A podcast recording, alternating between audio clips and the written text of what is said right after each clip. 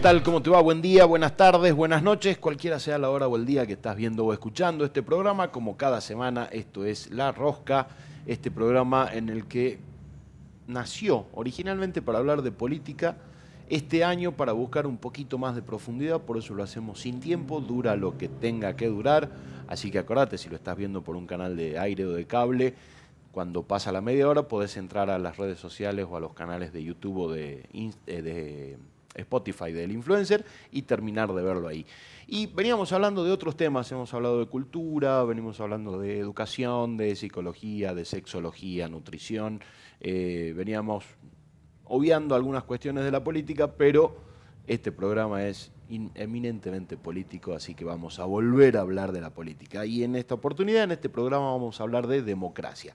¿Por qué? Porque este año se cumplen 40 años del retorno a la democracia después de la dictadura cívico-militar del 76 al 83 y porque eh, estamos en un año netamente electoral, estamos eligiendo este año presidente, diputados, senadores nacionales, en casi todas las provincias eh, ya se eligieron o se están eligiendo gobernadores, eh, legisladores, intendentes y particularmente a mí me llama la atención y me preocupa el ausentismo de, que se está registrando en cada una de las elecciones. Así que para hablar de democracia, en el Día del Amigo, que es cuando grabamos este programa, y con un amigo, está con nosotros Sebastián Rodríguez, periodista y estrenando título de abogado. ¿Cómo te va, Sebastián?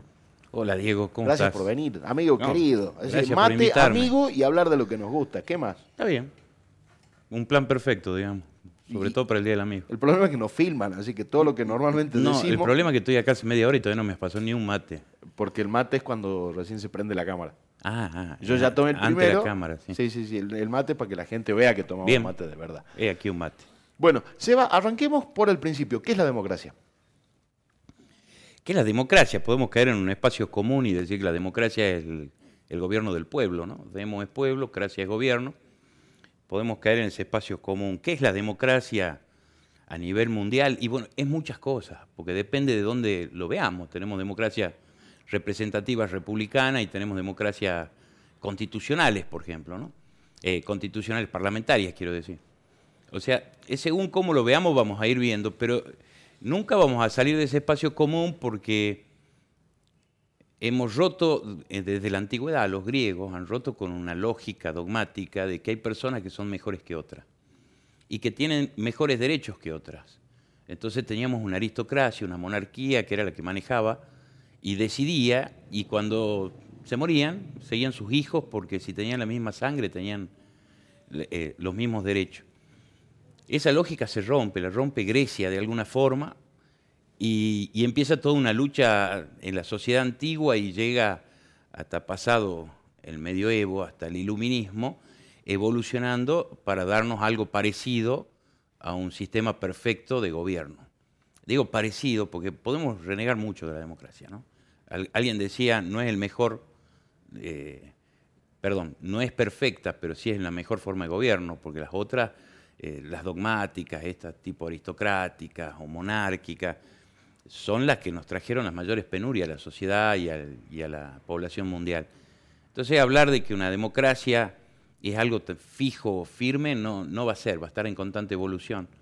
Pero sí decir que es la mejor forma y, una forma de vida y de entender eh, la igualdad, de poder entender la libertad de las personas, poder entender desde otro lado. Más allá que después nosotros nos, nos auto boicoteemos, como puede pasar en las democracias que hoy estamos viviendo, que no son plenas, sino que son ni siquiera participativas, ¿no? son apenas un, esbozo de lo que debería ser una democracia, porque los ciudadanos no nos hacemos cargo de eso.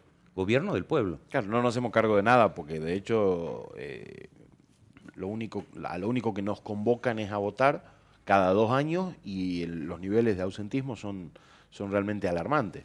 Para mí son alarmantes, digo yo, eh, hay gente que medio los normaliza o, le, resta importancia y dice, bueno, lo que pasa es que los políticos este, o, la política desencanta, entonces la gente no participa. Y la mejor forma de esconder un elefante es dentro de la manada de elefante, entonces escuchamos constantemente, todos los políticos son iguales, son todos ladrones, son todos sinvergüenza, y, y esa es la forma de esconder a un sinvergüenza y a un ladrón dentro de la política. Lo que la gente no se detiene y no se hace cargo y no se detiene a pensar cuáles son las alternativas, ¿no? Porque cuando uno dice de que la política está sucia o que la política es corrupción, eh, tendríamos que tratar de probarlo. ¿no? es más que un cuento policial, digamos, un antecedente policial. Corruptos hay en todos lados, pero no en la política, ¿no? Corrupción hay en todos lados, en la justicia, en el periodismo. Es parte de la sociedad, ¿no? Porque la sociedad tiene un, nivel eh, difícil de entender a veces. Eh, se hizo un estudio y se hablaba de la anomia. Anomia quiere decir una, una sociedad que no respeta las normas. Yo, la verdad, en eso estoy totalmente en contra y hemos visto acá en Salta la experiencia, ¿no? Algún eh, iluminado se le ocurrió poner un cartel, usted no tiene prioridad, y hoy en Salta se respetan las rotondas. No creo que seamos un pueblo con anomia, creo que lo que tenemos es un falso sentido común. Cuando un, agente de tránsito te encara y te dice que le des tu carnet de conductor, si no lo tenés, lo mirás con cara, ¿no? De, eh, pero por favor, y no podemos arreglar y el policía de tránsito en muchas ocasiones, no siempre, te dice, bueno, arreglemos. Y cuando uno le paga por una infracción que está cometiendo uno mismo, se va rezongando y diciendo qué policía corrupto, qué sinvergüenza, ¿no? Claro. Pero el sinvergüenza fuiste vos, porque vos te tendrías que haber entregado solo. Mira, no tengo carne. Primero tendrías que haber tenido carne. Es muy difícil cuando, nos, quitamos todas las responsabilidades encima. ¿no? Sin poner al Estado, digo, cuando nos comemos el, yogurcito en el súper y escondemos el, envase vacío en alguna góndola para no pagarlo. Porque siempre, siempre se supone que la corrupción es estatal. Y, de otro. Y de otro, claro. Nunca, nunca me es propia. O cuando no pagamos impuestos nos excusamos en que ah, es mucha la carga impositiva, en que no se puede pagar, en que... En un montón de excusas para no cumplir con eh, con las leyes, digo, ¿no? claro, y hemos visto, hemos visto que para la Argentina no fue tan fácil como para otros países. Bueno, nosotros en 1810 había un moreno, un belgrano, un moreno sobre todo, ¿no? Iluminista, que hablaba tanto de república, que le gustaba eh, pregonar esto, primero de la revolución, porque había que dar vuelta a las cosas, pero lo segundo que hablaba era ¿no? del poder del pueblo en las decisiones, ¿no? Eh, lo importante que él marcaba, pero nosotros recién democracia como tal la tenemos en 1916 o en 1912, con la ley Sáenz Peña, cuando el voto pasa a ser eh, secreto, obligatorio y universal, no universal en realidad, no, tan universal, porque la mujer no votaba, pero sí. votaba cualquiera, eh, empezó por lo menos a haber un viso de democracia más importante, pero estamos hablando de 100 o 102 años después del primer hecho que marcaba lo que tendría que haber sido una, una democracia, más allá de la discusión que podemos hablar de de que los revolucionarios del 10 decían que querían una monarquía, que San Martín pregonó alguna vez una monarquía sin entender el contexto ni lo que se pretendía, pues San Martín no quería una, monarquía. Es lo que tenía mucho miedo, es lo que hoy se llama la balcanización ¿no? de América del Sur. En ese momento decía, nos vamos a llenar de republiquetas, cada uno con su presidente, y vamos a perder la fuerza de una misma identidad, de una misma historia, de un mismo lenguaje, y le vamos a poner frontera solo por mezquindad. Entonces decía, la figura de un rey es más fuerte, por lo menos por un tiempo tengamos la figura de un rey. Eso entendió San Martín tratando de seguir con las mismas ideas de un Simón Bolívar, ¿no? que quería la Gran Colombia, pero después la Gran América del Sur. Claro, y tener razón antes de tiempo es como no tenerla. Al final terminó pasando exactamente eso. ¿no? Sí, Maquiavelo decía algo que es muy interesante, ¿no? que no recuerdo bien cuál era la enfermedad, creo que era la tisis. Él decía que estos tipos de problemas es para, los dirigentes tienen que ser muy sagaces, porque decía, enfermedades como la tisis es muy difícil de detectarla cuando empieza, pero si la detecta es muy fácil curarla. En cambio, cuando ya todos se dieron cuenta que es tisis, es fácil detectar la tisis, ya es muy difícil curarla. ¿no? Eh, un poco pasa eso en la política y ha pasado eso con aquella política. Bolívar desesperado, pero la Gran Colombia termina siendo Venezuela, Colombia y Panamá. O sea, no se divide en dos, se termina dividiendo en tres incluso dejando Ecuador afuera, Perú, se va todo por, por nada a, la división, tal vez sí por mezquindades, tal vez por idiosincrasias, tal vez por costumbres de que los centros políticos en la América del Sur, en la zona norte, estaban en, en ciudades como Cartagena, que estaban en ciudades como... que iba cambiando un poco la geografía, ¿no? Nosotros la ciudad de los Reyes en Lima y el Virreinato del Río de la Plata con su importante puerto que no tenían los mismos intereses, porque el puerto de Lima, el Callao, existía para llevar las riquezas a la metrópoli. Y el puerto del sur, del Virreinato del Río de la Plata, servía para llevar algunas riquezas a la metrópoli, pero la mayoría de las veces para el contrabando. Eran intereses que estaban en pugna y no queríamos que nos controlen y nosotros controlarlos non santo. Creo que tiene que ver con muchas cosas, pero nos costó mucho la democracia en la Argentina. Nos, costó tanto que la perdimos sin número de veces. ¿no? El, el 12 se puede hacer una, votación real, eh, me refiero a real no del todo porque no había mujeres votando y eran ciudadanas. El problema, o todavía no eran ciudadanas, pero debían serlo porque éramos iguales. El problema está en que igualaba en el sentido de decir no tiene que haber un voto cantado y alguien que te esté marcando, ¿no? Porque recordemos, por ahí la, la gente no lo sabe, pero cuando se votaba antes del 12, cuando no era secreto el voto, eh, un presidente de mesa iba llamando a los ciudadanos uno por uno y preguntándole por quién votaba. Y muchas veces era el peón que estaba adelante del patrón y tenía que decir para quién votaba y de eso dependía a veces, Su trabajo. con suerte, su trabajo, O sea, su sin vida. suerte, su vida. su vida. Entonces era complejo. Esto lograba, hubo millones de denuncias en Salta, escondidos sobre los cielos rasos, que te acordás los techos eran altos en las escuelas, eh, y los cielos rasos de tela. Yo llegué a conocer a uno que le habían pegado un tiro de arriba del cielo raso por haber votado lo que no era, porque había uno que estaba mirando si votaban lo que el patrón les había pedido y si no te hacían el tiro desde arriba del cielo raso. En Güemes pasó eso. Pero más allá de eso, le- Sí, la Era comunidad, difícil, ¿no? comunidad originaria que las encerraban en un galpón y le quitaban el documento, eso ya con el voto secreto, pero algunas cosas feas pasaron Muy a- feas. a, a lo largo de... Nos costó mucho. Y, en- y ahí nomás, el 12 y 18 años después, en el 30, un primer golpe militar. ¿no? Un salteño, José Félix Uriburu, apoyado por gran parte del ejército, derrocan al peludo. Le decían así, el peludo. Uno de los últimos titulares que saca en ese momento un diario de circulación nacional dice, el peludo perdió el control de Finter durante un discurso. ¿Y por qué llegar hasta esa humillación? No? Si tuvo un accidente, no sé si lo tuvo realmente Hipólito Yrigoyen a esa, el accidente ese era un hombre muy mayor y ya cansado y enfermo. Pero llegaron a un extremo donde la comunicación eh, riñe con la democracia. La comunicación quiere reñirle el poder al pueblo y lo logra constantemente. Los medios de comunicación, los masivos, los grandes, los hegemónicos, terminan riñéndole a la gente, eh, disputándole el poder que tendría que tener sobre los gobiernos y terminan poniendo y sacando gobierno. A veces me da, me da la sensación, eh, por lo que venís hablando, que la gente no termina de tomar, o la mayoría de la gente, o parte de la gente, no lo vamos a poner en números, no termina de tomar dimensión de lo que, de lo que pesa un voto. Eh, y la porque- opinión pública. Sí, porque, a ver, eh, en este sistema netamente capitalista y netamente patriarcal, en el único lugar, en el único momento en el que absolutamente todos son uno, o sea, más de 18 años, eh, pero pasan a ser 16. más de 16 con opción, pasan a ser uno.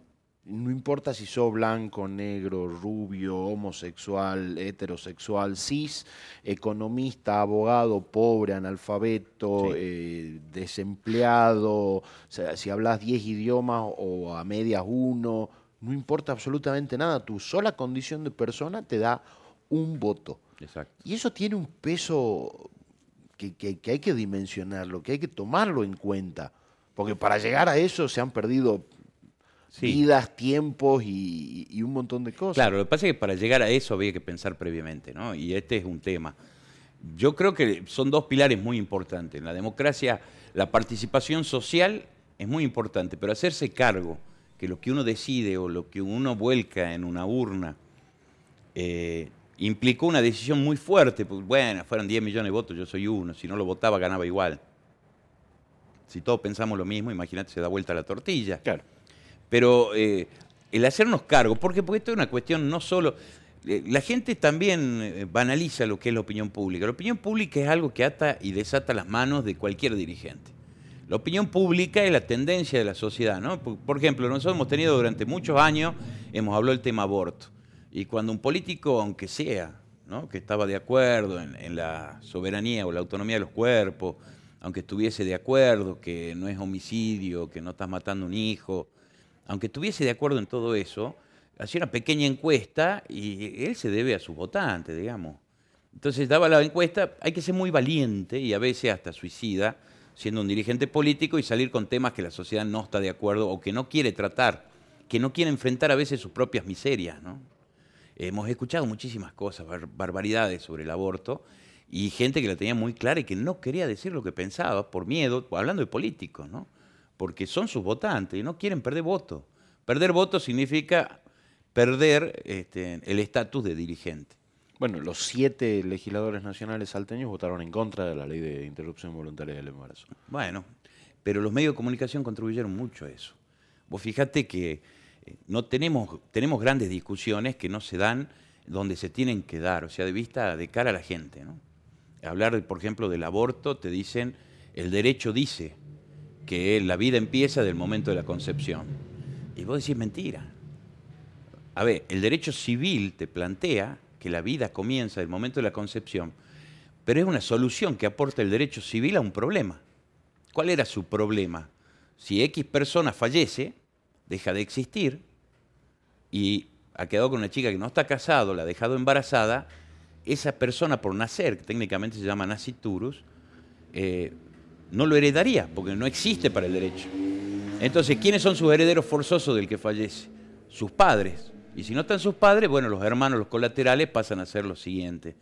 Entonces vos lo que tenés ahí es decir, el legislador dice, pensando como una solución civilista, señores, si esta criatura nace con vida, no se va a quedar con nada del padre. O sea, el padre que tiene obligaciones alimentarias para con él, no para con sus padres, la tiene, pero no al mismo nivel que para con sus padres y ninguna para con sus hermanos, eh, se va a quedar sin nada porque le vamos a otorgar todo a los padres porque él para nosotros no existe. Entonces, ¿qué hace el derecho civil? Dice, es desde el momento de la concepción, con un carácter resolutivo. ¿Cuál es el carácter resolutivo? Resolutivo quiere decir, va a ser persona y siempre lo fue si nace con vida. Si no nace con vida, nunca lo fue. Entonces tenía que tener un hálito de vida. Si nace muerto, nunca había sido, heredaban los padres. Si una vez respiraba, heredaba él y si se moría, ya lo heredaba su madre. Esa era la solución civilista. No me quiero profundizar más en eso porque sería una estupidez, pero esa era la solución civil para un problema que se tenía en Roma. ¿Qué hacemos si deja embarazada una chica y se muere antes? Ahora, el derecho penal considera, porque el es todo derecho, derecho penal considera que es lo mismo y que el nacituru o la persona por nacer eh, es lo mismo que... No, una mujer que aborta tiene una, pena de, tres, de seis meses a tres años de prisión. Una madre que mata a su hijo es cadena perpetua. El Código Penal dice el artículo 71 el que matare a otro, ¿no? Y le da la pena de 8 a 25. Pero después te sale el 80 que dice los agravantes y dice al que matare a otro y fuere ascendiente, descendiente, cónyuge, pareja, bla, bla, va a tener una pena de cadena perpetua. No tiene ya ni máximo ni mínimo. Chao, cadena perpetua. Una mujer que aborta no mata a su hijo. Pero es muy complejo, es muy complejo entender el eh, entender el derecho eh, con estas cuestiones. Entonces vamos a, los usos y costumbres. Pero particularmente con el tema del aborto, lo que pasó fue mucho más pasional o, religioso. Dogmático. O, dogmático. Porque ni siquiera eh, ni pasional. Porque hay gente que no, pero, pero hay, hay, hay, cuestiones eh, pasionales en el medio. Hay gente que te dice, eh, yo no consigo que maten a alguien porque no, nadie está matando a nadie, compadre. Este, está tomando una decisión sobre su propio cuerpo y etcétera, etcétera. Pero hay falta de información en los que dicen sí y en los que dicen no. No, no, no, no, no confrontamos con lo que es nuestra actitud en toda la vida. Yo no conozco a nadie, yo por lo menos no conozco a nadie, mujer que haya abortado espontáneamente a los tres meses y haya hecho un velorio, haya ido toda la familia a ver el velorio, ¿no? O a nadie que haya podido decir, bueno, estoy embarazada de cinco meses, voy a sacar un seguro de vida por mi hijo. Pero no se lo van a dar. No es lo mismo. Nosotros tampoco consideramos que es tan persona como dicen que, nos consideramos. Porque si fuera tan persona un aborto, lo, lo, tenés que levantar, llevarlo, ponerlo en un cajón, llevarlo. Pero no funciona así. O sea, los usos y costumbres tampoco le dan el mismo valor. ¿Qué hay acá, digamos? Es una guerra de odios o de egos. Eh, en un sistema democrático mucho más fortalecido y mucho más participativo, ¿no se tendría que haber hecho una instancia previa al Consejo, a, la, Cámara de Diputados o, al Senado, para que el pueblo o la gente diga si está de acuerdo o no está de acuerdo? Una especie de plebiscito, referéndum o algo por el estilo. Porque también el problema que yo veo es... Eh, es el gobierno del pueblo, ok, el pueblo va a votar solo cada dos años y no se le consulta nunca más absolutamente nada, no se le da participación. Está bien, porque los niveles de la democracia participativa tienen que ser por dentro. A ver, nosotros, dice el artículo 2, nosotros tenemos un gobierno de un tipo, el artículo 1 digo, que es republicano, representativo y federal. El ser representativo es, y lo dice más adelante la Constitución, el pueblo no gobierna ni delibera, sino por medio de sus representantes. Las democracias directas nunca sirvieron no sirven ni cinco minutos. No le podemos preguntar absolutamente a toda la población por el costo económico, de tiempo y porque no es ejecutivo, preguntarle cada una de las decisiones que se toman. Hay decisiones que son importantísimas. Eh, Chile, por ejemplo, hace una reforma constitucional, hace una ley de necesidad de reforma, eh, hacen una elección de, convencionales constituyentes para esa reforma, concluyen una reforma constitucional y después la someten a un, referéndum. Ahí ya un exceso de democracia directa. Y la gente decide que no quiere esa reforma.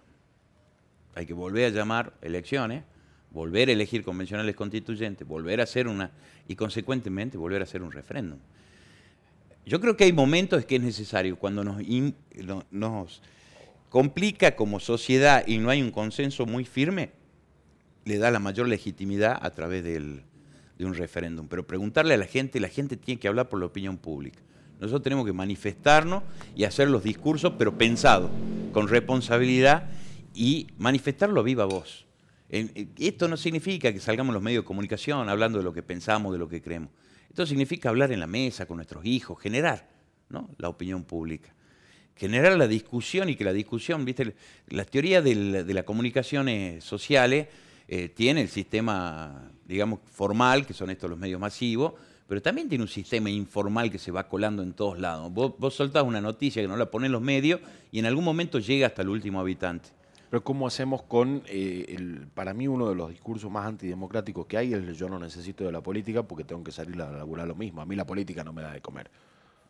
Porque no, parte de una mentira. Pero eso no es de compromiso, es claro, eso es una parte de la, idiotez, ¿no? Los idiotas, le llamaban idiotas en Grecia a los que no tenían un compromiso social, a los que no querían pertenecer a la política.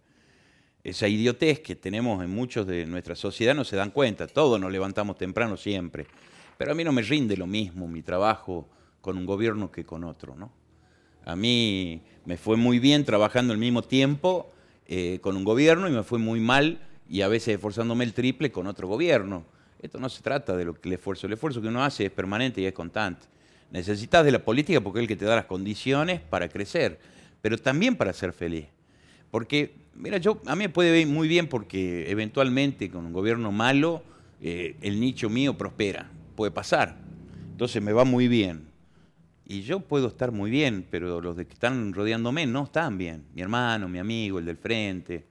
Y tampoco puedo ser plenamente feliz, ¿no? Sí, pero el individualismo te lleva a que no te importe el otro, porque estás en una competencia de mérito. Bueno, ya si sos además de idiota, un hijo de puta, yo ya no puedo hacer nada. Pero si solamente sos un idiota, perdón por la palabra, pero es que no le cabe otra. Si solo sos un idiota, yo te pido que te comprometas con la política, porque la política es lo que haces todos los días. Cuando vos decidís si vas a comprar esto o no vas a comprar esto, si vas a consumir uno o el otro, si vas a ir a comprar un lugar o a otro, si le vas a permitir a tu hijo que salga esta noche o le vas a decir que no. Todo es política. Aristóteles nos definía como un político, un animal político, el que está todo el tiempo pensando y decidiendo. Hay muchos niveles de la política. Política del hogar, la política del barrio, la política de la escuela, la política universitaria, la política de una provincia, un municipio y la nación nadie te pide que seas especialista en todo, solamente ser responsable con lo que elegí. ¿no? Esto nos pasó en el 95, ¿te acuerdas? Ganó Menem. ¿Quién lo votó? No, yo no. Y vos decías, haga una encuesta y pierde Menem por, o ha hecho un fraude terrible o le da vergüenza ese cargo que han hecho lo que llamaban en aquella época el voto cuota, ¿te acuerdas? Estábamos comprometidos a 36 cuotas y si perdía Menem y venía otro y hacía una devaluación y nos quedaban por pagar 24, no sabíamos qué íbamos a hacer en nuestra vida. Bueno, yo no estaba, ¿no? no, tenía créditos en el 95 porque estaba recién casado y era por demás pobre. Pero eh, lo importante es que nos hagamos cargo de esas decisiones porque si no, no aprendemos. ¿no? Hemos visto en el, en el año 2015, ¿no? Macri es lo mejor, es lo mejor que hay, te coñaban con Macri. Y después vino el desastre y le decía, che, loco, pero vos los apoyas. No, no, yo macrista no soy. A mí no me pongas etiqueta. Pero yo estoy en contra de esto, de los otros y de los otros. Yo estoy en contra de todo. En contra de todos. Pero hay gente que banca el gobierno de Macri. De hecho, hay gente que quiere que vuelva al eh, PRO. Que me parece legítimo, ojo, ¿no? Yo desde el ideológico, yo te discuto lo porque sí, porque no. Pero que te banquen una parada me parece mucho más válido que. Claro, que te parece? Son todo lo mismo. Sí, sí, yo no, no, no lo apoyo. Yo no estoy con Macri. Yo estaba en contra de. No es así como funciona esto. Nosotros nos tenemos que hacer responsables. Vos le decís a tu hijo que haga o no haga algo y él lo hace, te obedece y le sale algo mal, te tenés que hacer cargo. La vida es así. Tenemos que dejar de educar a nuestros hijos que cuando se golpean contra la mesa es mala mesa. ¿no? Y le pegamos un chirro a la mesa. No, no, tarado, vení. Esto que está acá es duro. Si volvés a encarar, te va, te va a doler la próxima vez, capaz que te lastimé. Porque si no le ponemos la responsabilidad hasta en seres inanimados, en seres, entes inanimados. Una mesa que nunca se cruzó, no caminó, no hizo. Pero sin embargo lo hacemos como consuelo a nuestros hijos y le hacemos el hábito que la responsabilidad siempre es de otro. Por eso la corrupción es de los otros. obvio. En la Argentina es así. Todo lo mal que sucede no es culpa mía. Ah, yo les pago el sueldo. Y si le, analizás el pago de impuestos, no llegan a pagar ni el quinto de un plan. ¿Qué sueldo pagás? No entiendo. No, porque el Estado somos todos. Para, para exigir, sí. para pagar la buena vida con la mía, o, lo que cobran con la mía. Claro, claro. Los planeros, choriplaneros cobran todo con plata mía. Le pagamos la gente honesta que trabajamos. Y vos lo mirás, te juro, pero los conozco mucho, ¿no? Es decir, te conozco. O la mayoría. No te juzgo, no estoy para pelearme con vos, pero déjate joder. Con, tus, con lo que vos aportás no le pagan ni a uno. Y hay millones de personas que necesitan. Y no entienden qué es la política, porque esto también es democracia. ¿No? Porque decir, no sé, yo como gobierno, esto lo, lo, pensó Cristina Fernández de Kirchner y lo aplicó. Si yo necesito mover el mercado interno y le doy a la clase media un subsidio de lo que sea, mil dólares, la clase media lo va a guardar bajo el colchón y al cabo de 12 meses encima se vaya fuera de vacación. Pues va a pasar eso. Lo digo hasta como autocrítica. Punta Cana, Cancún, Playa del Carmen. Ah, sí. no lo vamos a gastar ni en Argentina. Si se lo da a los ricos, por supuesto, no los ricos, hablo de la oligarquía, ¿no? Porque hay, hay muchos que son aspiracionales, no llegan ni, ¿no? Porque vos decís, pero vos te vas a Miami todos los años a pasar Navidad o a Nueva York. No, no, entonces no jodas, pues no sos de la oligarquía. La oligarquía tiene otras costumbres, es más, ni siquiera van a Miami o Nueva York, van a Europa y tienen su odontólogo en Europa y la compran a la ropa, van en la época de inicio de temporada a comprar ropa. Si se la das a ellos, ya hemos visto que acá no queda. Pero además, la teoría del derrame de Menem era una gran mentira. Si hay alguien que es un barril sin fondo, es la gente con más plata, digamos. Tiene una capacidad para absorber el dinero, nunca va a derramar nada. Te lo demuestra el mundo. No se le cae nada. El, 2% de la población concentra el 50% de la, de la riqueza del mundo. Tal cual. 2%. Claro. O sea, son barriles sin fondo. No tienen capacidad de llenarse y mucho menos de rebalsar. Vos se lo das a las clases a, los deciles más bajos, a las personas que tienen mayor necesidad, lo primero tienen que gastar. ¿Y dónde lo gastan? Van a ver el abogado porque los títulos de la casa y si nos morimos, ¿a quién le va a quedar la casa? Porque esto sigue estando al nombre de mi abuela, y un montón de herederos. Pero en realidad lo único que lo hemos cuidado hemos sido nosotros y hace más de 30 años que estamos. Van a ver al abogado y le ponen la guita al abogado. La nena está mal, del, tienen que hacerle ortodoncia y en el hospital no te la hacen esto de poner los brackets, ¿no? Vamos a ver un odontólogo. Oculista. Y además porque pasan las mayores necesidades, pero los trabajadores de los deciles más bajos son los que más alegría tienen en la vida, ¿no? te dicen, no sé, eh, vamos a bautizar al nene. Bueno, ¿cómo estamos de plata? Si estamos bien, invitamos al barrio. Si estamos mal, vamos a festejar a la familia. Van y compran papas fritas, fiambre. Sí, sí, la, la circulan. La plata que ellos tienen, que hace? Sube inmediatamente pero inmediatamente empieza a subir, ¿no? Con la compra de, ropa, con la compra de esto, con un par de buenos, buenos pares de zapatillas, un buen tele, un equipo de audio, ¿Dónde termina un teléfono. En la, en la, en la mismo sector social, en el mismo sector social que dice cosas tales como, ¿no? Este, los vagos esto, eh, la plata que despilfarra el Estado criando vagos, estos no van a volver a trabajar más. Vos decís, ¿Por qué está diciendo eso? Ni en defensa propia. Entonces te salen con que no, descubrieron que uno de los que recibía un plan compraba dólares. No hagas ni el análisis, ¿no? Porque no tenés capacidad, decíamos, porque sos idiota. Eh, por la falta de compromiso. No, ahora lo decía como insulto. Pero eh, la verdad es que no ha ido a comprar dólares y lo más probable es que lo haya mandado un tipo de una empresa y le haya dicho, mira, yo ya cumplí mi 200 dólares y manda 20 empleados a que le compren 200 más. ¿no? Entonces, no sabemos eso, pero no importa. Pero suponte que haya comprado para él 200 dólares. Ya está, qué sé yo. Es la excepción, no la regla. Claro, es la excepción. No puedo vivir de la excepción, ¿no? Ayer estaba en un asado en, Tucumán. Magnifican a la excepción, ese es el problema. Y un fiscal jubilado me dijo, con total desfachatez, me dice, mira, dice, la verdad que lo de la pandemia es todo mentira. Muere la misma cantidad de gente por gripe que por COVID, que moría por COVID en la época de la pandemia. Y yo le miro y le digo, la fuente de eso sería mi hermano, el jefe de infectología del Padilla, lo estoy mandando al muere porque no debe haber dos jefes de infectología en Padilla. Eh, no voy a decir que de apellido Campero porque es un horror, pero... No, no nos ven en Tucumán igual, así ¿No nos hay ven? ningún problema. Bueno, pero alguien le va a contar porque tiene mucha familia en Salta y en Jujuy. Ok. Y le digo, "Mm, yo no creo que sea así, ¿no? O sea, yo tengo, no mucho, pero 52 años de vida bastante. Y conocí una sola pareja de viejitos que murieron de gripe. De COVID conozco mucha gente que ha muerto. O sea, si vos me lo venís, yo te lo hago personal, si querés, pero no me parece que sea un dato cierto, porque no. Y me dice, sí, la verdad, mi, mi hermano menor murió de COVID. Y tu hermano era, se podría haber muerto de gripe, no, era súper sano. No entiendo cuál es el sentido común de decir una cosa, una barbaridad así, porque lo dijo su hermano, tal vez, que vive en, en la infectología, ¿no? En gente que se enferma constantemente. A él le llegarán lo más grave de, con gripe. Pero la gente es capaz de confrontar porque en la mesa ya todos se prendieron. No, si era un verso, lo del COVID. Lo del COVID no ha sido tan grave. Le andó más manija, estábamos con miedo, pero en realidad la gripe mata a la misma cantidad de gente. Y vos decís, no se detienen a pensar ni cinco minutos. O sea, la idiotez ya no es política, ¿no? Ya es, ni siquiera hablo más que repito lo que puede decir alguien. Y es muy ¿Y complicado. dónde está esa responsabilidad de hacerse cargo después de los dichos? Hace 10 años atrás, 15 años atrás, 20 años atrás era más fácil mentir. Hoy tenés acceso en, en tu mano a Sí, la información claro. que quieras del lugar del mundo que quiera. Pero no es difícil, estamos en la época de la posverdad. No es tan difícil mentir. Nadie. Debería vos lo ser podés- más complicado, estás a 30 No. segundos de chequear cualquier Alguien- información. Un, viejo filósofo decía y con mucha razón, es más fácil engañar a la gente que demostrarla que fue engañada. Una vez que vos lograste engañarlo, no se quiere desengañar. Y si vos le decís que fue engañado, se enoja, porque está diciendo que te cree que yo soy boludo.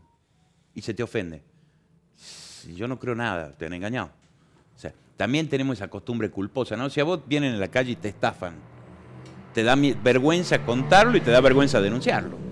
Claramente, ¿no? Porque el imbécil soy yo. Y la sociedad te ve como un imbécil. Ah, caíste en el cuento del tío, qué boludo. No, no, el malo fue el que me estafó. No yo el imbécil. Claro. Pero a uno le cuesta, ¿no? Porque la sociedad pone lo- la tinta donde no es. Fernando Sabater en sus clases de filosofía alguna vez dijo, ¿no?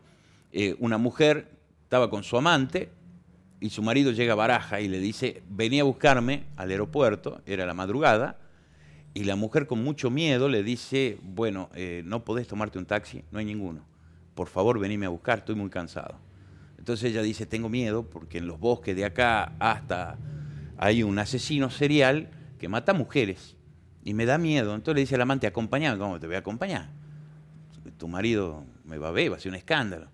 Le dice al portero, no es mi función, le dijo el portero. La mujer decidió ir sola y terminó muriendo, eh, asesinada por este asesino serial. ¿no? Y Fernando siempre preguntaba, ¿de quién es la culpa? Y ahí empezaba el gran debate, ¿no? La culpa es del amante, porque si Porque no la quiso si acompañar. disfrutaba de sus mieles, lo debería. El del portero, porque se refugiaba en cuáles son sus funciones como portero, pero no pensó como persona, y en el marido por exigirle, y había varios partidarios. Lo único que no mencionaron nunca es el homicida, digamos. que es el único culpable del homicida, no hay otro. Pero es normal que nosotros tengamos... Estamos hablando de Fernando Sabater, España, ¿no? No, Argentina, en España. Entonces, la sociedad española tiene la misma tendencia que nosotros, las alemanas. Lo que pasa es que hay democracias que tienen más fuerza y democracias que tienen menos fuerza. Podemos ver la democracia más débil y más fuerte del mundo como la de Estados Unidos. Más débil por su base social, ¿no? Eh, en esto también lo parafraseó a Fernando Sabater, que habla de ISP, ¿no? Idiotas sobrepreparados. Porque... Eh, La democracia de Estados Unidos, eh, donde el voto no es obligatorio como en Argentina, Primero. el, el porcentaje de votantes es, Es bajísimo, bajísimo. o sea Menos que la, del 50% la siempre. legitimidad de, lo- de los gobernantes es, es baja y sin embargo se sostienen todo el mandato que tienen que sostenerse y, cumplen las, las normas de reelección, después que sí, después que no, este, sus primarias, hay voto electrónico en algunos lugares. No hay denuncias de corrupción entre ellos, por más de que las haya. O sea, menos Trump, que la está padeciendo toda y que se la van a hacer paga toda, pero porque se metió con, un- con el poder económico, digamos. Se que, metió el en un que, lugar donde no, no tenía que meterse. que el que sostiene a, a los gobernantes de Estados Unidos no es el pueblo. Eso no sería una democracia, sería una plutocracia. ¿no? Pero entonces le- lo bancamos a Trump. No, no, tampoco. Ni una ni otra cosa, sino todo lo contrario. Pero, Yo bueno, no lo bancaría a ¿por- Trump por qué más que por su forma, digamos, eh, de ver la política hacia adentro de Estados Unidos, si él la viera hacia afuera. Pero eso nos pasa con la mayoría de los presidentes. Funciona porque hay una plutocracia. Pluto es, plutocracia es el gobierno de los ricos. ¿no? El poder económico es el que maneja todo y sostiene y quita el apoyo a los presidentes. Normalmente disimulan todo y después cambian rápido, pero al no haber una participación activa de la sociedad, se desdibuja tanto que alguien tiene que, un poder tiene que sostener. En la democracia los poderes no se toman, los poderes se crean. Cuando vos tenés una sociedad apática, porque además decía lo de ISP, idiota sobrepreparado, vas a Estados Unidos y hablas con un profesional y dices, vos que sos doctor en hidrógeno. Ah, mira vos, el hidrógeno con el agua, con el oxígeno se hace agua. Ah, no sé, no sé. Yo hidrógeno nomás. Cuando estás solito. Tan tan preparado en algo tan específico, la especialidad sobre la especialidad sobre la especialidad lleva a un punto tal que no tenga conocimiento de más nada. Entonces no hay un compromiso social. No tiene un compromiso con el todo. No tiene una visión holística de nada. Él solamente puede abocarse al hidrógeno. Y eh, es tan ridículo, parece estúpido lo que te digo, pero es tan cierto que lo ves en Estados Unidos. Además de tener un sistema que es hiperrepresor. O sea, no es que vos se te rompió el parabrisas, te agarran en la autopista, viene el policía, se te acerca y te dice, eh, le voy a hacer una multa porque tiene el parabrisas. Entonces te llevan ante un juez. Y si vos le decís, che, loco, se me acaba el romper, dame un día por lo menos para que lo cambie, ya con eso solamente te sacan del auto, te esposan, te pegan con el taser, una 6 electrocutada, 15 palazos, te suben al auto y te llevan y te ponen 5 mil dólares de fianza si te querés ir, y si no, espera que venga el juez. Es un sistema súper represivo. La gente no cruza por donde no debe porque va presa. Un, automovilista no cruza un semáforo rojo porque tiene que ir ante un estrado de un juez. No es simplemente llegar a una, una, bueno, una multa. No digo que esté bien ni mal, estoy diciendo es represiva. Entonces la gente actúa defensivamente. pero, no suena tan mal, así contado como está, porque la gente es ordenada, cumple las normas. Eh, el exceso del poder del Estado sistema punitivista, al, parecer, funciona. Bueno, pero no es tan fuerte, no es tanto la democracia del pueblo como nos dicen. La democracia más fuerte del mundo no es la de ellos, digamos. Está claro que no. Ellos buscan imponer la democracia en otro lugar, pero no, eh. en el propio, digamos. ¿no? Claro. Después podemos discutir si son más burrescos. No, después tenés en, Estados Unidos tenés niveles de pobreza alarmantes, de adicciones alarmantes, de los homeless. Eh, de marginales, de gente marginada del sistema, pero en un 100% gente que está total y absolutamente fuera de cualquier tipo de sistema, porque además hasta el sistema de salud es excluyente porque tenés que pagarlo. No puedes parir sin pagar miles de Un gran porcentaje del homeless, la gente en casa en Estados Unidos son gente enferma psiquiátrica, de las que nadie se hace cargo, ni el Estado. Y no me parece muy justo el sistema, ¿no? Es como que eh, es mucho para la mayoría, está bien, porque tenés un pueblo que debe, en un 50% viven bien, pero hay una gran parte que la padece y la padece mucho. ¿no? Cuba hasta no hace muchos años alfabetizaba desde las radios de la isla hacia todo el sur de Estados Unidos para enseñarles a leer y escribir, porque el nivel de analfabetismo en la zona sur de los Estados Unidos, Alabama, Mississippi, eh, Texas, toda esa zona era muy alta, muy alta de gente analfabeta, y el Estado no le importa.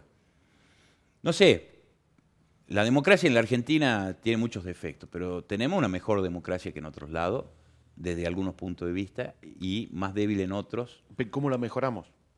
Con esto, yo no creo que tenga nada que ver ni, las leyes, ni el sistema político en el que estamos. Algunos dicen nos volvamos parlamentaristas, eso le quita fuerza a los presidentes. Puede ser, no me desagrada a mí el parlamentarismo. Sí pasamos después zozobras como Paz Italia, ¿viste? Votos de censura contra el primer ministro te lo voltean y no logran la mayoría. En España también. No sé cuántas sesiones tuvo este, Pedro Sánchez para llegar a, la presidencia de, España porque no lograba la mayoría, ¿no? Porque ahí ya no lo elegimos nosotros el presidente, lo elige el Parlamento. Entonces, a veces pienso que podría ser mejor, pero muchas veces pienso que no. ¿Otros niveles de participación? Digo, empezar a participar. Creo que la primera medida es empezar a participar más. Yo creo que nos tenemos que empezar a jugar en pensar. No, no agarrar lo que dice el, noticiero, porque el noticiero quiere que vos pensés de cierta manera. Esto no es conspirativo, ¿no? O sea, vos vas a ver que la mayoría de los canales, según del lado que esté, te tiran información eh, sesgada a los fines de que vos pensés lo que ellos quieren que pensés. Te dan una información digerida, no te dan los elementos para pensar. Objetivamente pasó esto, esto, esto, yo opino tal cosa. Nunca te dice el periodista de lo que habla. En algunos canales sí. Algunos, pero la mayoría no. Sí, sí lo decimos. Claro. Y hay otros que no lo dicen y, y más, se dicen independientes, que son grandes pensadores, y te están metiendo. Yo lo que creo que nosotros tenemos que ir es, alguna vez se proponía una ley de ética pública, ¿no? Y que eh, cada periodista diga de dónde, eh, igual que la de Estados Unidos, ¿no? O sea, si vos este, te paga Más No allá sé. los medios están obligados a decir quién lo financia. Sí, sí, pero no, pero desde el punto de vista total, digamos, ¿no? Es decir, New- York Times sa- sacó, tuvo que hacer la declaración obligadamente por la justicia, donde decía a mí me paga para que le haga campaña Obama. Todos sabíamos, New York Times iba a hablar, y el Washington Post estaba en la antípoda con Al Gore, y, decía, entonces vos sabés cuál es la tendencia, después lee el que vos quieras, pero ser responsable de lo que lees. La ley de ética pública creo que tendríamos que hacer una que sea integral, ¿no? La, la pensé mucho esa. Y donde nosotros informemos todo, ¿no? Si vos vas a optar por un banco, que el banco te diga dónde invierte la plata, ¿no? No, no estoy hablando de lavado de dinero, nada, pero sí por lo menos que te diga, mira, yo doy crédito a la producción un 5%, porque es de riesgo, hipotecario un 7%, y el resto lo pongo en fondo de inversión, el 90%. Bueno, vos sabés que ese banco se dedica a la timba financiera. No le importa la parte productiva del país, ni apoyar a la gente que necesita una casa, ni... Claro. Entonces te sale un banco, otro banco, un cooperativista, ¿no? Como el Credit Cop, y te dice, mira, en productivo yo pongo un 30%, tengo miedo porque yo tengo que manejar capital de la gente, pero un 30% lo pongo en productivo, eh, doy hipotecas hasta un 20, un 25% y tengo un 35%. Bueno, decidí vos, yo quiero qué. Impacto ambiental. Bueno, esta empresa contamina y esta empresa trabaja para no contaminar, hacen el mismo producto pones todo y mira, este sale más barato porque contamina, este que hace todo el laburo para no contaminar tiene mayores costos. Decidí vos qué vas a elegir.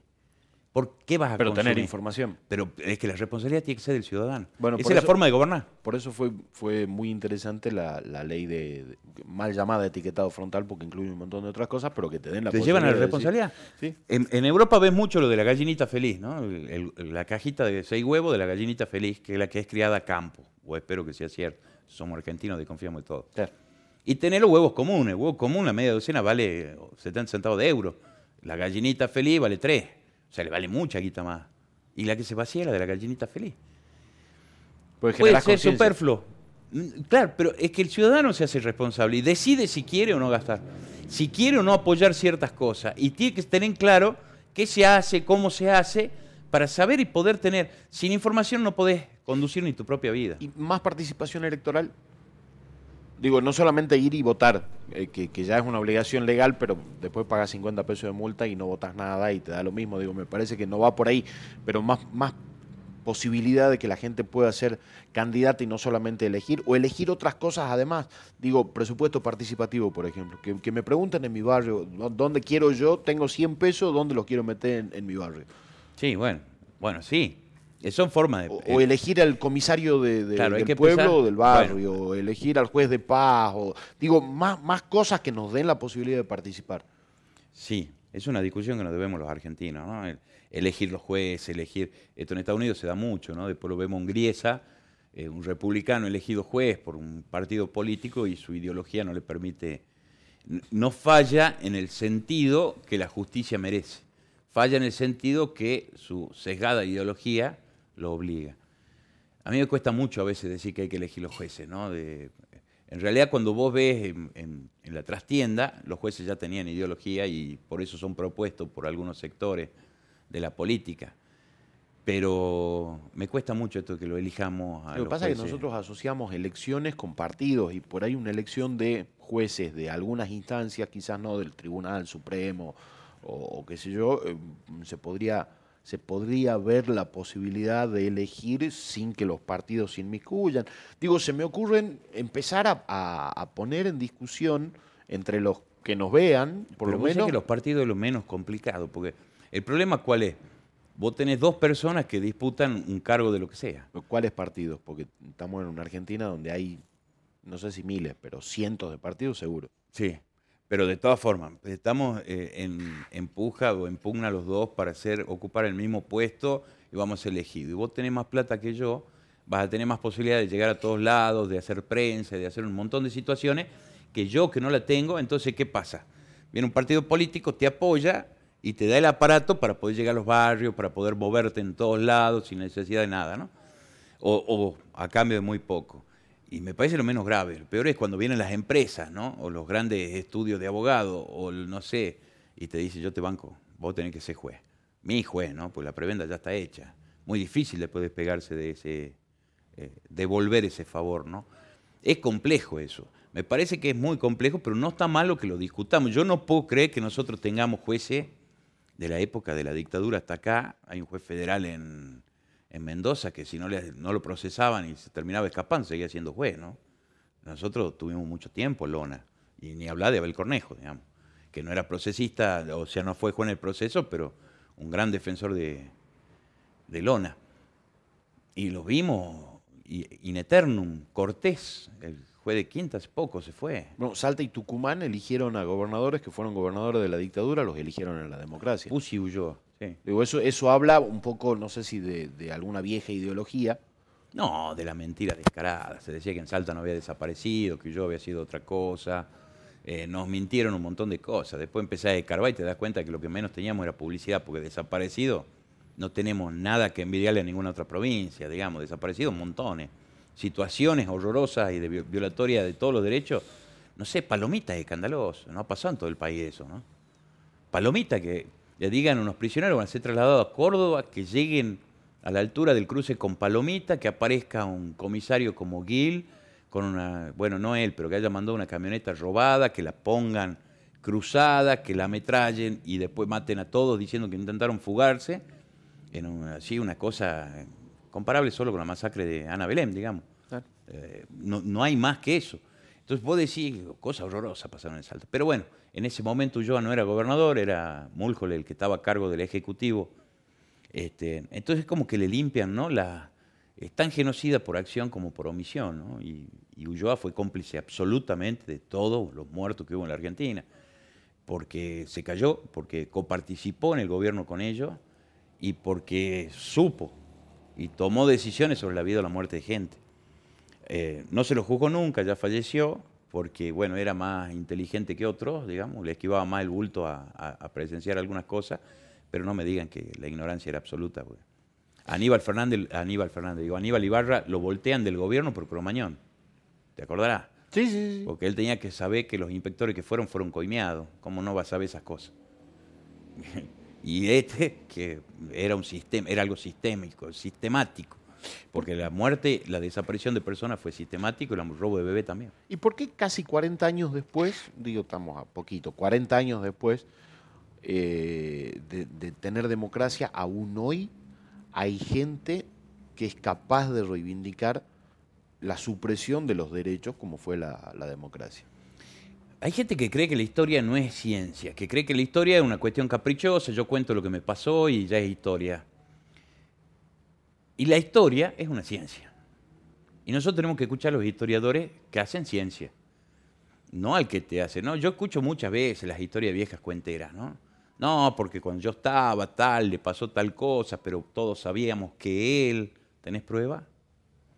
Yo siempre voy a reivindicar, voy a decir, los 30.000 detenidos desaparecidos y más, todos fueron inocentes, porque el principio de inocencia se mantiene hasta que el Estado logra probar la culpabilidad de una persona. Es, una garantía constitucional. No, no, hay nada que lo conmueva si no es la carga de la prueba en, contra del Estado. Digamos. El Estado es el que tiene que probar presumir la buena fe y la inocencia de una persona es lo que tiene que suceder. ¿no? La excepción es que te prueben que sos culpable. Si vos los matás sin haberle hecho ni un juicio, es que los 30.000, aunque haya habido un Aníbal Lecter entre ellos. Porque eh, parte de la justificación de la, dictadura tiene que ver con esto de que eh, algunos eran guerrilleros, algunos mataron gente, algunos... Eh, y con eso ya les alcanza para justificar absolutamente todos los años que pasamos. Que pasamos pero todo un juego de demonización que nadie se sentó a pensar nunca, ¿no? Yo no soy guevarista, pero cuando pienso en Che Guevara y pienso en un revolucionario como él, cuando empuña un arma, ese revolucionario está más dispuesto a morir que a matar. Porque este revolucionario que yo le digo, Guevara, era médico, no era militar de profesión.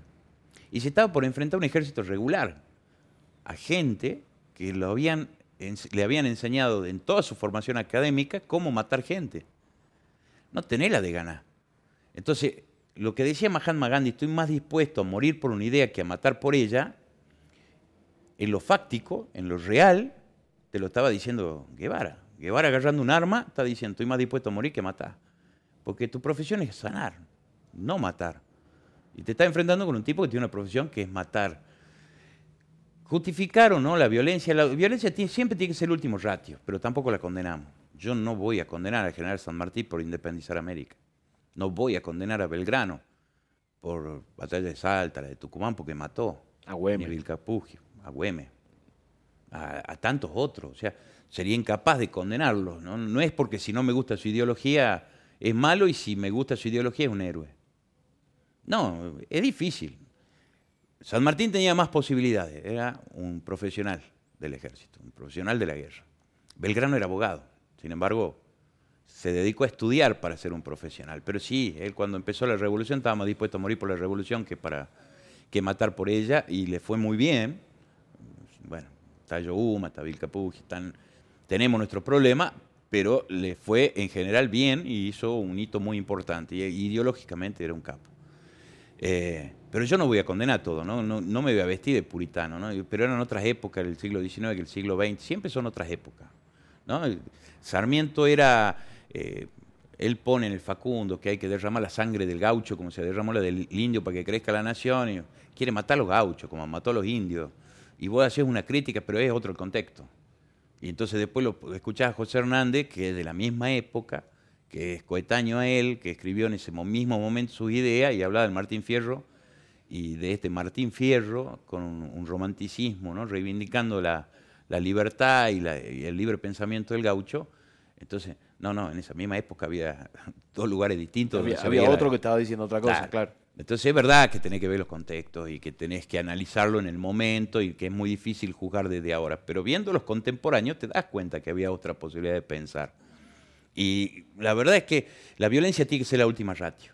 ¿no? Le, y es digo la, yo, ¿no? Es, es a la que la apeló el Estado. Es un, claro, un, ¿cómo? Es a la que apeló el Estado. El Estado apeló a la violencia para suprimir todos los derechos y decidir quién es culpable porque se le dio la gana y, ejecutarlo directamente. Claro, pero ahí existe lo que se llama el jus resistente, el derecho a resistir el tirano, ¿no? que desde San Agustín, o sea, esto ni siquiera es, eh, es profano, pero tomado desde el punto eclesiástico también, jus resistente, resistirlo al tirano. ¿Cómo se resiste el tirano? El tirano tiene una característica fundamental, tiene el monopolio de la fuerza. ¿Por qué? Porque todos nosotros, para formarnos como Estado, delegamos el monopolio de la fuerza, para no aplicarlo cada uno individualmente, al Estado. Al Estado. Entonces, de la venganza privada, que era, vos me hacías algo a mí, yo te la devolvía. Si no seríamos Arabia Saudita, el que roba le cortan la mano y asunto. Bueno, resuelto. eso ya hay proporcionalidad, ¿no? A la gente dice yo me opongo a eso, ¿no? Porque dice ojo por ojo, diente por sí, diente. Sí, totalmente, pero. Y te dicen, seríamos. es un horror, eso es salvajismo. Mira, antes por robar te mataban. Nabucodonosor, cuando hace las leyes del ojo por ojo y diente por diente, lo que está diciendo, che, para un poco, proporcionemos la pena. Si te robó, no lo maté. Si te robaba, hacerle algo, no sé, cortarle la mano.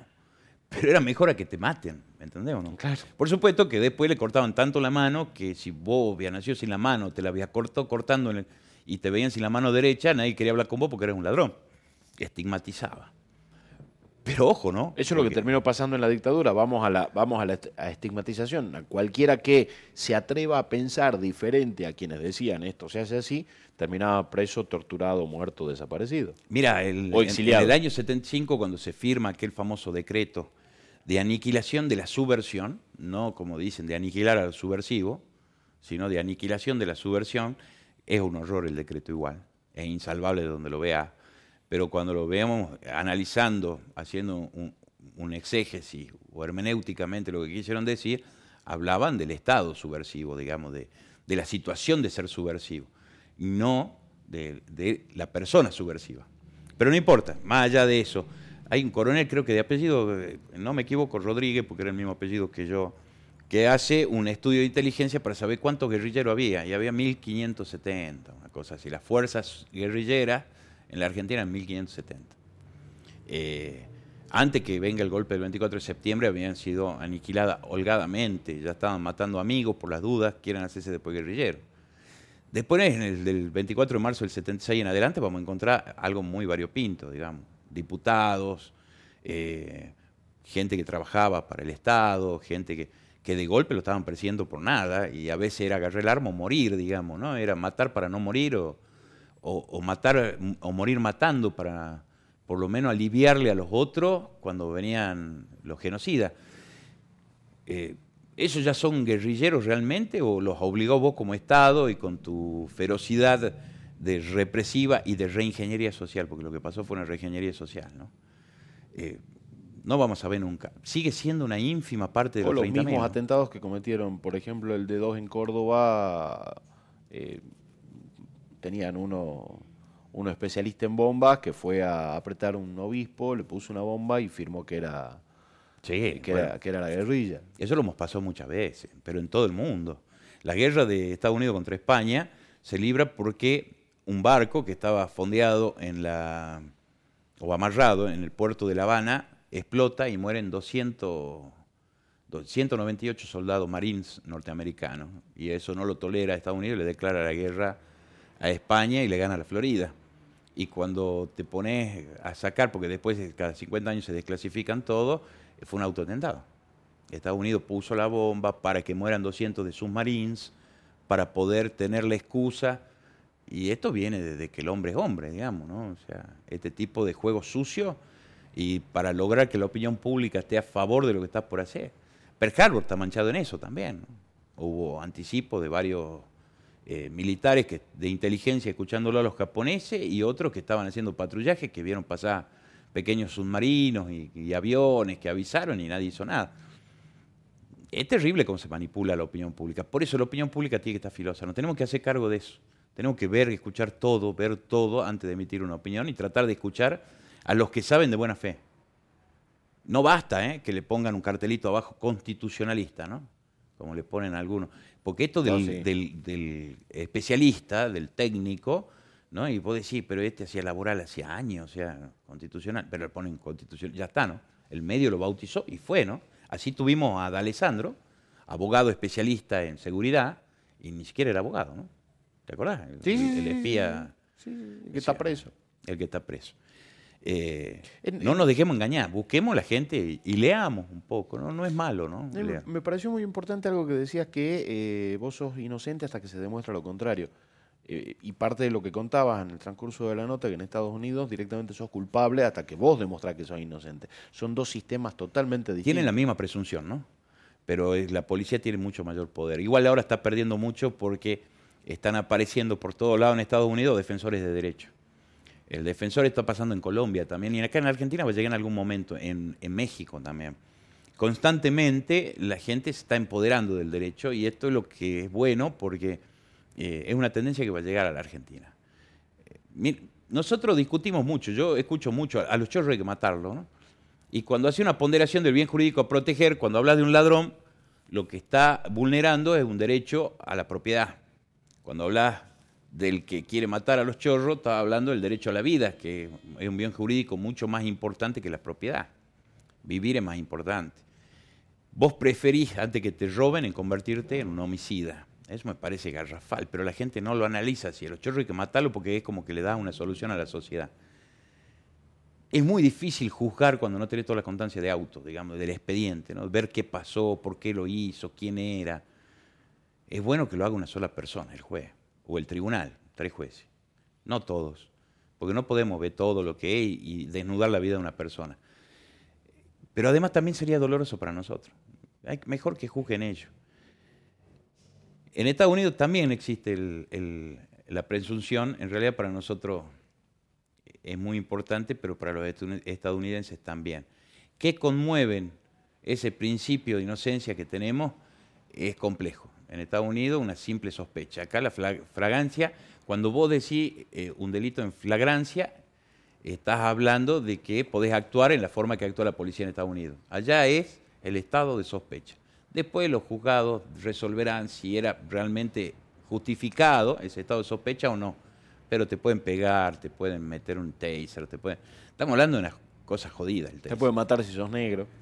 Te pueden ahog- ahogar hasta matarte si sos negro. Entonces es complejo, es muy, muy complejo lo que vive Estados Unidos, pero están apareciendo muchos, por supuesto, de los dos lados. ¿no? Segunda enmienda, aparece gente armada mostrando el arma y cuando la policía se le acerca. ¿vale? Pero después hay gente que está tratando de hacer valer los derechos civiles, gente de otras razas, de otras etnias que, no raza, porque- de otras etnias Otras etnias, que otra cultura. de otras culturas también, claro, que van y, y tratan de eh, generar una reacción, pero haciendo cosas que están de acuerdo a, la constitución de Estados Unidos o a las leyes, y, ver que hay un- una forma, eh, digamos, por sobre o supralegal, que es el entendimiento de la gente, ¿no? Esto que pasaba mucho, ¿no? Porque eh, la carta de declaración de la independencia de Estados Unidos ya habla de la igualdad de los hombres, ¿no? Pero hasta el sesenta y pico que no se dio la Carta de Derechos Civiles, los negros eran segregados, no éramos tan iguales. No éramos tan iguales, no, no, Hubo, una época que, que, solamente hombres blancos eran, eran considerados. Pero la idea de la Carta de la Constitución del, eh, no era ese, era todo, negros incluidos. Claro, claro, negros, eh. mujeres, discapacitados. Sí, sí. Pero antes, antes de eso eran solamente hombres blancos, punto, chao. Claro. El resto ni personas. Siempre el significado y el significante, eh, el significado empieza a tomar otro valor según los tiempos y nosotros creemos que siempre fue igual, ¿no? Esto que decís vos de la igualdad, que recién hacía referencia, no siempre significó lo mismo y eso está claro, ¿no? Para la Revolución Francesa, ni para la Revolución Americana, ni para, no sé, la la Constitución 1215 de Juan Sin Tierra, o bueno, en realidad la Carta de Derechos Civiles de, Juan Sin Tierra, cuando hablaban de somos iguales, claro, era terrateniente, heterosexual, blanco, que tenía alguna familiaridad con el rey. Y va, eso va cambiando hasta la, declaración, hasta la Declaración Universal de los Derechos Humanos. Nos informemos en eso porque hay que divulgar el derecho, porque el derecho es política y política es derecho y tiene que ir atinente a todas las personas. Todos tenemos derecho. ¿Cómo mejoramos la democracia entonces? Vuelvo para cerrar. Esto, más información y más participación. Sí, sí, sentarse, pensar, analizar, abrirse a la discusión, no cerrarse a la discusión. Si tu hijo te planteó algo distinto, bueno, investiguemos. Yo no quiero ganar una discusión para ganar. Quiero que ganemos todo enriqueciéndonos con las ideas. Entonces, en la mesa lo hablemos al tema. Che, ¿qué les parece qué? ¿Qué le parece tal? ¿Qué le parece tal otra cosa? Y cuando te salgan, bueno, lo investiguemos. No nos quedemos a media. Busquemos a ver quién sabe de esto busquemos en internet, puede engañar en muchas cosas, pero es inagotable el conocimiento que tiene. Busquémoslo, hagamos y hagamos ensayos de debate en la casa, pero no para ganar, para enriquecerse, para tomar postura. y una vez que, la tomé, claro, pero una vez que tomé la postura, una vez que ya la hayas tomado la postura, bancátela. Bancala y decí me equivoqué. Decí la hice perfecto. Sigo creyendo en lo que hice, pero bancátela. Pero bancala, pero anda a votar. Y anda a votar, claro. claro va y votar. Claro, votar, es lo más importante. Yo creo que el ausentismo, el ausentismo en las elecciones no debiera pasar el 5%. Vamos a ser generosos, 10 en el contexto que estamos. Más de 10 ya es preocupante. Tuvo por arriba del 30, pero no solamente tuvo por arriba del 30, en muchos casos el voto en blanco, que no decide nada, estuvo como tercera fuerza en muchas provincias. Entonces, si vos tomás ese 30% más un 5, un 6%, estamos hablando de que más de un tercio de la población no tiene interés en decidir su propio futuro. Y no está bien. No, claro, eso no es democracia. Te han dado el poder. Democracia es el, poder del pueblo, el gobierno del pueblo. Te han dado el poder y vos lo estás rechazando. Y estás diciendo no vale nada todo y lo estás rechazando y no estás cambiando nada. Ayudan un poco. No digas no tengo a quién votar. Leído todas las plataformas políticas que proponen todos. Ya sé que hay fraude, fraude electoral, pero empecemos, por lo menos si supiéramos qué propone cada uno. ¿Hay fraude? electoral. Eh, me refiero, cuando hablo del fraude, la estafa electoral, me refiero a decir una cosa y hacer otra. Ah, bueno, sí, pasó en el 2015. Y antes también, Menem también hablaba de, ¿te acordás o no? Hablaba de sangre, sudor y lágrima con Malvina, después hablaba de la vía diplomática, después no, le importaba nada, revolución productiva, salariazo, y después fue privatizaciones, este, el aumento de la... Bueno, ahí está el fraude, sí. Hay, un fraude ahí, porque todos los partidos tienen la obligación de presentar la plataforma. Tienen que presentar. Leamos eso y después denunciemos, porque si vos has votado por alguien que no cumplió con lo que dijo que iba a hacer, y empecemos a denunciar y empecemos a generar una opinión pública, che, nos estafó. Entonces el tipo te podrá explicar, mira, yo pensé que podía hacer esto, pero viendo cómo están las cosas, creo que lo mejor es hacer esto. Bueno, pero explícamelo. No me trate de... Claro, contámelo, porque vos me dijiste que ibas por acá y yo te voté por eso. Claro, claro, básicamente es eso. Yo creo que mejorar la democracia empieza por cada uno. Esto de pensar que con leyes, con modificaciones constitucionales, vamos a, podemos mejorar, obviamente, es bueno hacerlo siempre y evolucionarlo, pero creo que es la actitud de cada uno lo que mejora la democracia y lo que mejora la política. Mejorando la sociedad, ningún político sale de la estratosfera. Todos vienen de la sociedad. Mejoremos la sociedad y vamos a mejorar la... No le peguen mal a la mesa si tu hijo se golpea con la mesa, no le peguen mal a la mesa. Trata de echarle, decirle a tu hijo que cometió un error caminando derecho a la mesa, aunque sea chiquitito, él lo va a entender. Sí, sí, lo terminan entendiendo. Seba, te agradezco por haber venido. Te agradezco por haberme invitado. Pasaba otro capítulo de La Rosca. En este hablamos de democracia. Nosotros nos vemos, nos escuchamos la próxima semana. Gracias.